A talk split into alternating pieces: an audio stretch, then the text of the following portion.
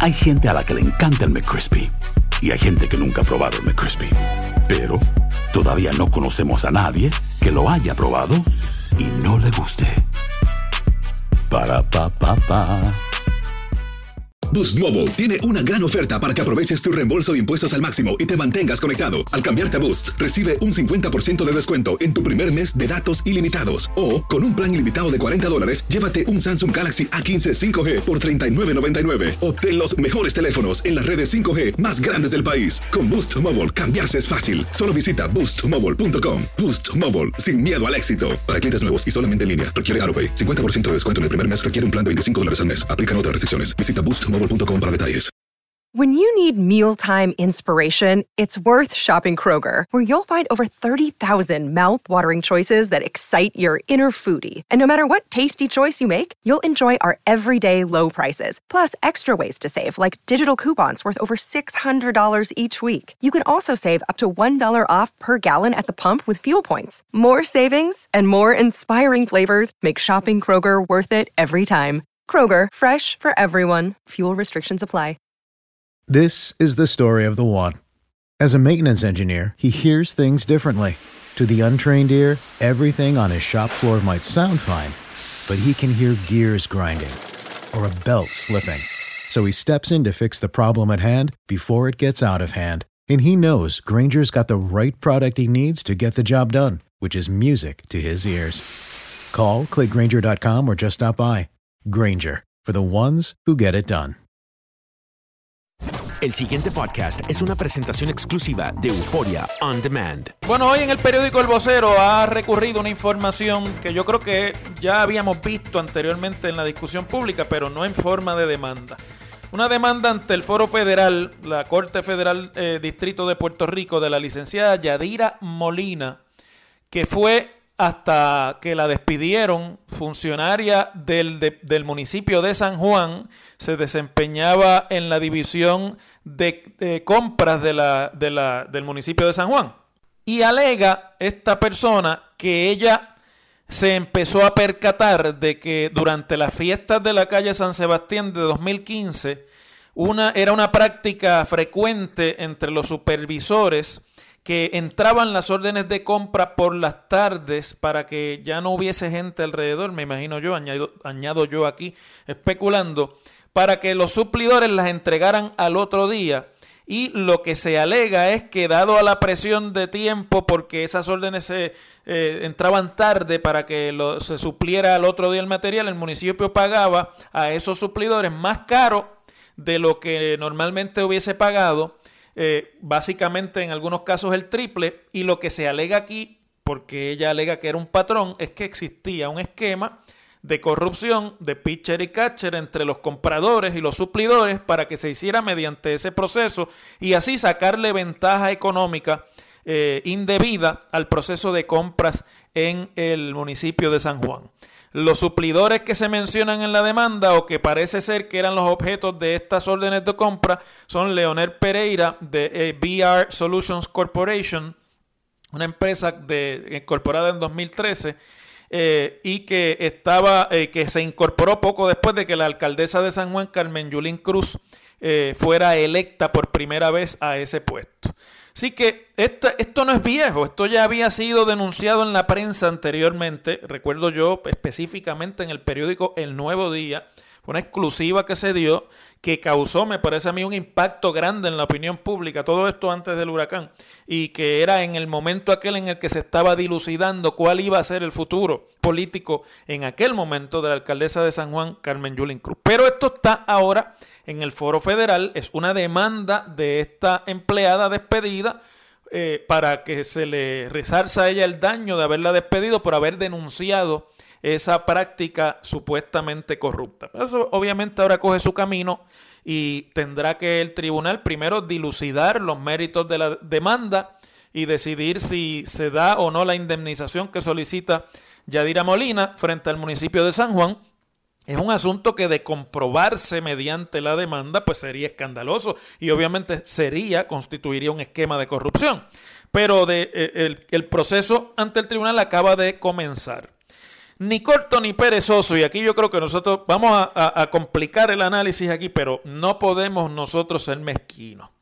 Tomás Rivera Chats Usted podrá odiarlo, usted podrá estar en contra de las cosas que él defiende, usted podrá estar en contra de los estilos que utiliza en la política puertorriqueña, pero como dicen los muchachos, es un pro en eso de la política. Ha salido esta mañana ni corto ni perezoso Tomás Rivera Chats para enfriarse en cuanto al caso que ha traído tanto revuelo en esta semana en términos de quién fue que choteó los WhatsApps del ex presidente de la Comisión Estatal de Elecciones eh, favoreciendo al PNP mientras era juez y que hizo la denuncia el senador popular Aníbal José Torres y que el Departamento de Justicia ha creado todo un issue sobre cuál es la fuente de Aníbal José Torres porque la pelea en realidad es entre Rivera Chats y el gobernador.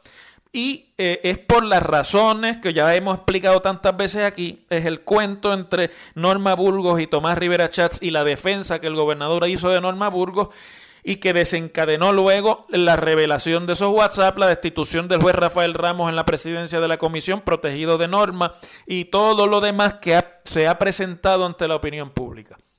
Como ha estado muy en la opinión pública el origen de la información que recibió River, eh, Torres, pues todo el mundo sabe de dónde es que vino la información porque el enemigo de mi enemigo en política es mi amigo. Eso es una regla básica. Y yo sí ha dicho que él no va a revelar su fuente, pero que fue una fuente del PNP, del liderato de alto mando en el PNP, los que le dieron la información. Y todo el mundo dice uno más uno es dos, y dos más dos es cuatro, y tres más tres es seis.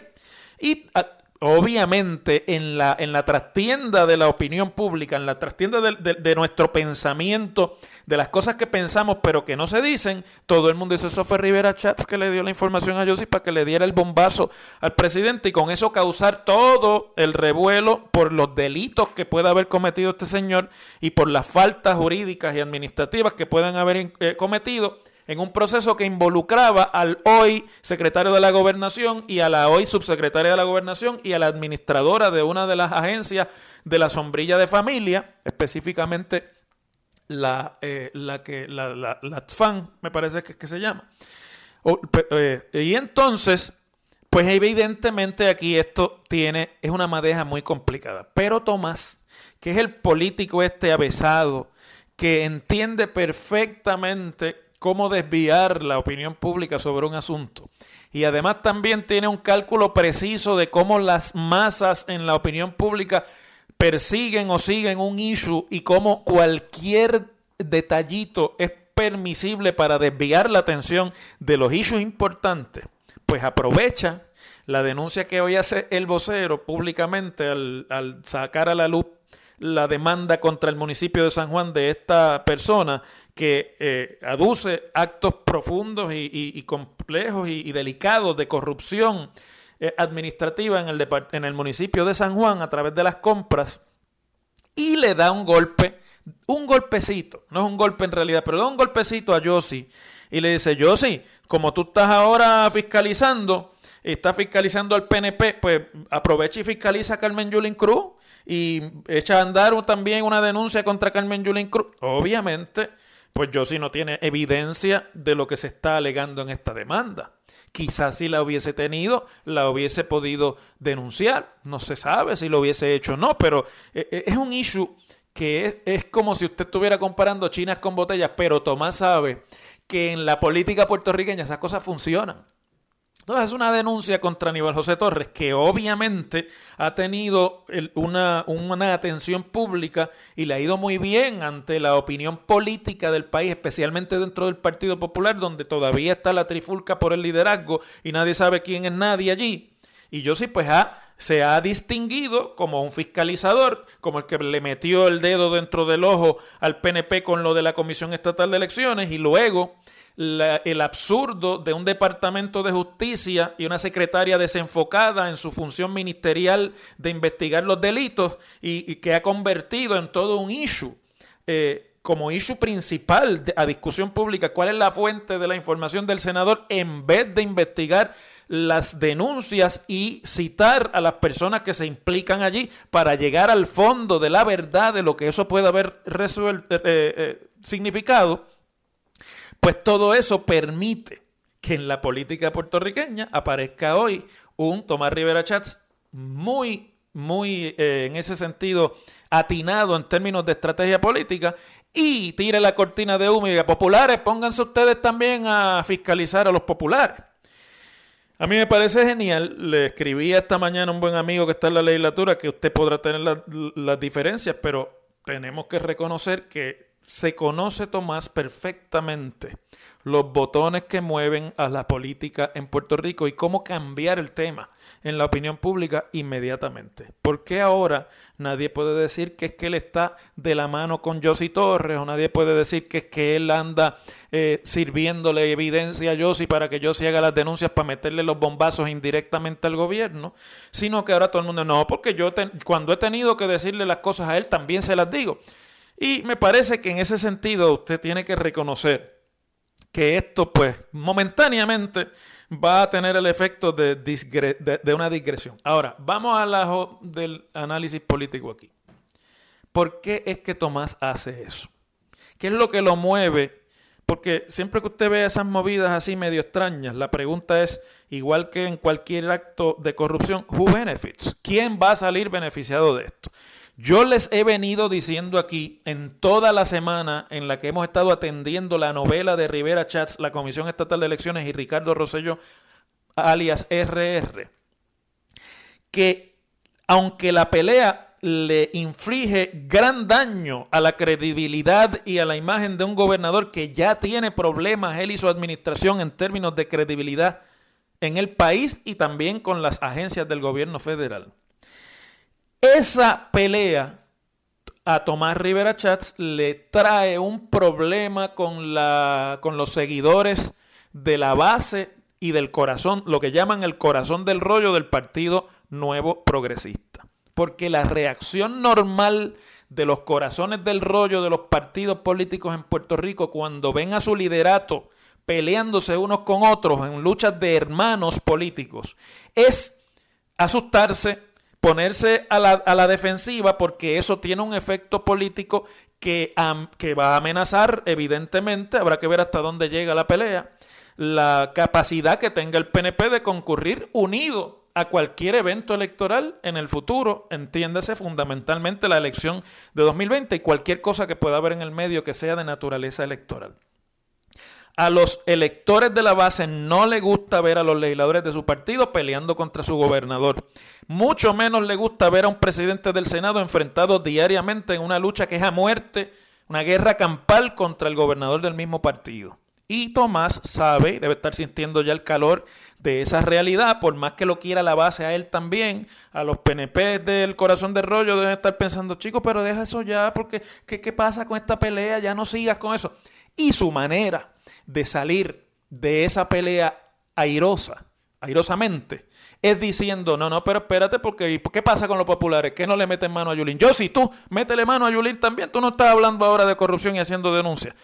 Y vuelve, le repito, el asunto no es comparable porque en el caso de las denuncias de Aníbal José Torres, él recibió evidencia y lo que hizo fue hacer pública la evidencia en su labor de eh, legislador de la minoría, que tiene una responsabilidad de la fiscalización y además el apetito político de cualquier político de la oposición de meterle un jab al partido de mayoría y de gobierno. En el caso de lo que se está denunciando aquí, pues no se tiene, eh, no creo yo, habrá que ver si yo sí tiene evidencia para hacer denuncias sobre lo que está pasando o puede haber dejado de pasar en el municipio de San Juan. Una cosa o la otra, mis queridos amigos, yo lo que quería era traerles en términos de comentario y análisis cómo es que se bate el cobre en la política puertorriqueña. En WKAQ se abre el aula del profesor Ángel Rosa. Conoce de primera mano cómo se bate el cobre en la política. Las cosas como son. Profesor Ángel Rosa en WKAQ. Bueno amigos, yo, eh, igual que ustedes y creo que todo el mundo, está consternado por los sucesos estos ocurridos ayer en el área de Miami, específicamente en el vecindario de Parkland, donde un joven de eh, estudiante allí, eh, de nombre Nicolás Cruz, agarró un rifle AR-15 y mató ayer a 17 personas, la mayoría de ellos estudiantes de la escuela superior Marjorie Stoneman Douglas, que queda en ese vecindario de Parkland, Florida. Toda la, información de prensa anoche y en la tarde de ayer en los Estados Unidos y en el mundo entero, pero sobre todo en Estados Unidos, estuvo concentrada sobre esa atrocidad que no es que sea extraña ni rara en los Estados Unidos, es algo que ocurre bastante, con bastante frecuencia en los Estados Unidos, desgraciadamente, pero que no por eso va a dejar de impresionar o nos va a insensibilizar sobre la circunstancia tan trágica, primero de que una persona que está evidentemente perturbada en sus facultades mentales, pues sea capaz de, de perpetrar tanto daño y sobre todo entre personas jóvenes, jóvenes de estudiantes de escuela superior. Pero hoy ha salido a relucir la información de que el FBI había sido alertado en septiembre pasado, en septiembre del año pasado, por un usuario de YouTube eh, que ustedes saben que YouTube es la plataforma cibernética de vídeos en la que la gente o puede hacer vídeos y ponerlos de ellos mismos o pueden poner vídeos de cualquier otra cosa. Es una de las plataformas más utilizadas en las redes sociales porque el, el hecho de que es una plataforma virtual permite que sea más atractiva, sobre todo en una era en que la gente no le gusta leer mucho, sino que más bien le gusta percibir a través de las imágenes la información, eh, la que sea. Bueno, pues un usuario de YouTube que se llama Ben Ben Knight había alertado al FBI en septiembre de que en un vídeo colgado en esa plataforma, una persona que responde a las mismas eh, descripciones de este muchacho Nicolás Cruz había dicho que se iba a convertir él en un asesino profesional, profesional de escuelas, es decir, que iba a llevar a cabo una matanza en escuelas o se iba a convertir en una persona que pudiera llevar a cabo una masacre como esa de ayer en una escuela. El periódico New York Daily News eh, informa que este señor usuario Ben Ben Knight le dijo que él cuando vio eso pues no lo podía ignorar, alertó al FBI y al día siguiente llegaron a su casa eh, unos oficiales del FBI, agentes, eh, y se concentraron en preguntarle cómo él había llegado a ese video, cómo sabía de esta persona y pues no, él pues le dijo que no sabía, pero que se encontró con el video y que ante eso, que él no tenía información más allá de que lo había podido ver, como me, imagino yo que otros también lo habrán visto, pues el FBI se limitó a tomar eh, una imagen de la pantalla de computadora y llevársela para investigar el asunto. Lo próximo que el señor Ben Knight eh, supo fue ayer cuando le llamaron agentes del FBI de Miami y de Mississippi también, luego de que Nicolás Cruz matara a las 17 personas en la escuela eh, superior en Parkland, Florida. Y ciertamente, pues a mí me parece que esto lo que nos deja a nosotros ver, más allá del asunto social, ¿verdad? Que se puede comentar y en otro momento debiéramos profundizar, quizás aquí en Puerto Rico donde por suerte no ocurren ese tipo de masacres, ocurren otros tipos de masacres y que no dejan de ser igualmente lamentables, aunque involucren siempre o, prácticamente la mayor parte del tiempo involucren a elementos del bajo mundo ligados al narcotráfico, pero pues la muerte de cualquier ser humano es igualmente lamentable.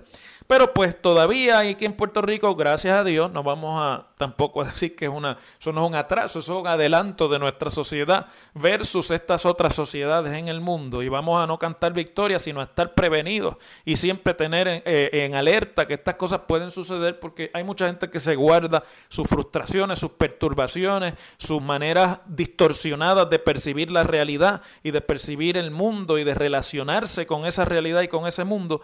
Y uno pues nunca sabe de dónde puede salir un ataque de este tipo. Pero les quiero traer el, el ángulo de que las autoridades federales, el infalible FBI de los Estados Unidos, el Federal Bureau of Investigation, la Policía Federal de los Estados Unidos, tenía un alerta sobre un individuo que hoy día sabemos que respondía a la descripción que responde el estudiante de la masacre de ayer desde septiembre y que si lo estaban investigando no fue mucho lo que lograron indagar porque eventualmente se perpetra la, la masacre. Ahora hay que ver inclusive si en efecto la denuncia que hizo este señor sobre lo que vio en YouTube en realidad corresponde a la persona que hizo el daño de ayer y si esto en verdad el FBI lo conoció antes, pero todo apunta a que sí. Lo cual me hace pensar, amigos, que aún a pesar de todo el énfasis que en los últimos 17 o 18 años se le ha dado en Estados Unidos al asunto de la seguridad interna, especialmente luego de los ataques del 9-11 en, en, Nueva York en el año 2001, pues eh, es muy poco lo que las autoridades, aún con el entrenamiento, aún con los accesos a todas estas fuentes cibernéticas, aún con los elementos para penetrar eh, computadoras y descubrir en esas computadoras lo que nadie más podría descubrir, aún así es muy difícil y es muy poco lo que pueden hacer en términos de prevención. Y eso pues nos deja a los ciudadanos de a pie que descansamos en las fuerzas de seguridad para nuestra tranquilidad colectiva un poco desprovisto. Fíjense ustedes que todo lo que ha crecido el tema de la seguridad pública para protegernos a nosotros los ciudadanos ha crecido en detrimento o en contra de la libertad individual nuestra. Antes usted se podía montar en un avión sin problemas, sin tanto chequeo. Después de un tiempo para acá, prácticamente hay que quitarse la ropa allí para usted poder entrar a un avión. Todo eso sobre pretexto de que hay que eh, darle seguridad a los pasajeros en los aviones y cosa que yo no estoy aquí cuestionando, me parece que es importante. Antes usted podía entrar a edificios públicos libremente y ahora en Estados Unidos para entrar a edificios públicos, algunos de ellos usted tiene que pasar una cantidad de puntos de seguridad y chequeo y vaciar los bolsillos y vaciar los, maletines y sacar la computadora y tantas cosas que se han tenido que rendir de la libertad que tenemos todos de movernos eh, en la sociedad como individuos, que es un derecho que tenemos los seres humanos, los ciudadanos en democracia, a movernos libremente, a reunirnos en asamblea libremente. Se llama así mismo el derecho de libertad. Y lo hemos rendido en gran medida para obtener a cambio la, la protección del Estado mediante las agencias de seguridad y la investigación. Y sin embargo, es muy poco lo que pueden hacer esas agencias de seguridad muchas veces con respecto de lo que en realidad eh, evitaría eventos como los de ayer. Lo traigo para que reflexionemos, lo traigo porque en realidad mucho de lo que hemos estado haciendo sobre eso muy pocas veces funciona. El pasado podcast fue una presentación exclusiva de Euphoria On Demand. Para escuchar otros episodios de este y otros podcasts, visítanos en euphoriaondemand.com. Boost Mobile tiene una gran oferta para que aproveches tu reembolso de impuestos al máximo y te mantengas conectado. Al cambiarte a Boost, recibe un 50% de descuento en tu primer mes de datos ilimitados. O, con un plan ilimitado de 40 dólares, llévate un Samsung Galaxy A15 5G por $39.99. Obtén los mejores teléfonos en las redes 5G más grandes del país. Con Boost Mobile, cambiarse es fácil. Solo visita boostmobile.com. Boost Mobile, sin miedo al éxito. Para clientes nuevos y solamente en línea, requiere AroPay. 50% de descuento en el primer mes requiere un plan de 25 dólares al mes. Aplican otras restricciones. Visita Boost para detalles. En Sherwin Williams somos tu compa, tu pana, tu socio, pero sobre todo somos tu aliado, con más de 6.000 representantes para atenderte en tu idioma y beneficios para contratistas que encontrarás en aliadopro.com. En Sherwin Williams somos el aliado del PRO. Esto solo es el principio. Porque lo mejor... Esto no se va a quedar así. Lo más impactante... ¿Por qué? Soy tu padre. Esta mujer me robó. Por favor, abre tus ojos. Está por venir en. ¡Pablo! ¿Entendiste? Tu vida es mi vida. De lunes a viernes a las 8 por Univisión. Y eso sí que amerita un brindis, ¿no crees?